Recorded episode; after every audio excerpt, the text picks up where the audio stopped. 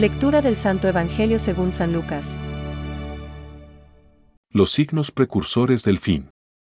Pero antes de todo eso, los detendrán, los perseguirán, los entregarán a las sinagogas y serán encarcelados. Los llevarán ante reyes y gobernadores a causa de mi nombre, y esto les sucederá para que puedan dar testimonio de mí. Tengan bien presente que no deberán preparar su defensa, porque yo mismo les daré una elocuencia y una sabiduría que ninguno de sus adversarios podrá resistir ni contradecir. Serán entregados hasta por sus propios padres y hermanos, por sus parientes y amigos. Y a muchos de ustedes los matarán. Serán odiados por todos a causa de mi nombre. Pero ni siquiera un cabello se les caerá de la cabeza. Gracias a la constancia salvarán sus vidas. Es palabra de Dios. Te alabamos, Señor. Reflexión. Con vuestra perseverancia salvaréis vuestras almas. Hoy ponemos atención en esta sentencia breve e incisiva de nuestro Señor, que se clava en el alma y al herirla nos hace pensar.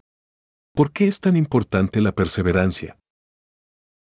¿Por qué Jesús hace depender la salvación del ejercicio de esta virtud? Porque no es el discípulo más que el Maestro, seréis odiados de todos por causa de mi nombre, y si el Señor fue signo de contradicción, necesariamente lo seremos sus discípulos. El reino de Dios lo arrebatarán los que se hacen violencia, los que luchan contra los enemigos del alma, los que pelean con bravura esa bellísima guerra de paz y de amor, como le gustaba decir a San José María Escribá.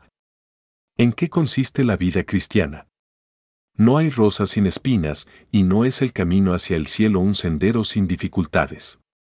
De ahí que sin la virtud cardinal de la fortaleza nuestras buenas intenciones terminarían siendo estériles.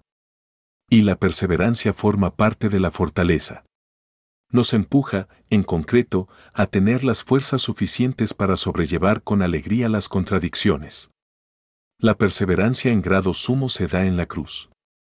Por eso la perseverancia confiere libertad al otorgar la posesión de sí mismo mediante el amor. La promesa de Cristo es indefectible. Con vuestra perseverancia salvaréis vuestras almas, y esto es así porque lo que nos salva es la cruz. Es la fuerza del amor lo que nos da a cada uno la paciente y gozosa aceptación de la voluntad de Dios, cuando ésta, como sucede en la cruz, contraría en un primer momento a nuestra pobre voluntad humana. Solo en un primer momento, porque después se libera la desbordante energía de la perseverancia que nos lleva a comprender la difícil ciencia de la cruz. Por eso, la perseverancia engendra paciencia, que va mucho más allá de la simple resignación. Más aún, nada tiene que ver con actitudes estoicas. La paciencia contribuye decisivamente a entender que la cruz, mucho antes que dolor, es esencialmente amor quien entendió mejor que nadie esta verdad salvadora, nuestra Madre del Cielo, nos ayudará también a nosotros a comprenderla. Pensamientos para el Evangelio de hoy. La paciencia es la raíz y la defensa de todas las virtudes. Consiste en tolerar los males ajenos con ánimo tranquilo, y en no tener ningún resentimiento con el que nos lo causa. San Gregorio Magno. Esta es la gracia que debemos pedir la perseverancia.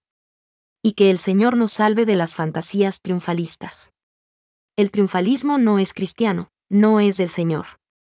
El camino de todos los días, en la presencia de Dios. Ese es el camino del Señor. Vayamos por él. Francisco. El martirio es el supremo testimonio de la verdad de la fe. Designa un testimonio que llega hasta la muerte. El mártir da testimonio de Cristo, muerto y resucitado, al cual está unido por la caridad. Da testimonio de la verdad de la fe y de la doctrina cristiana. Catecismo de la Iglesia Católica, número 2.473.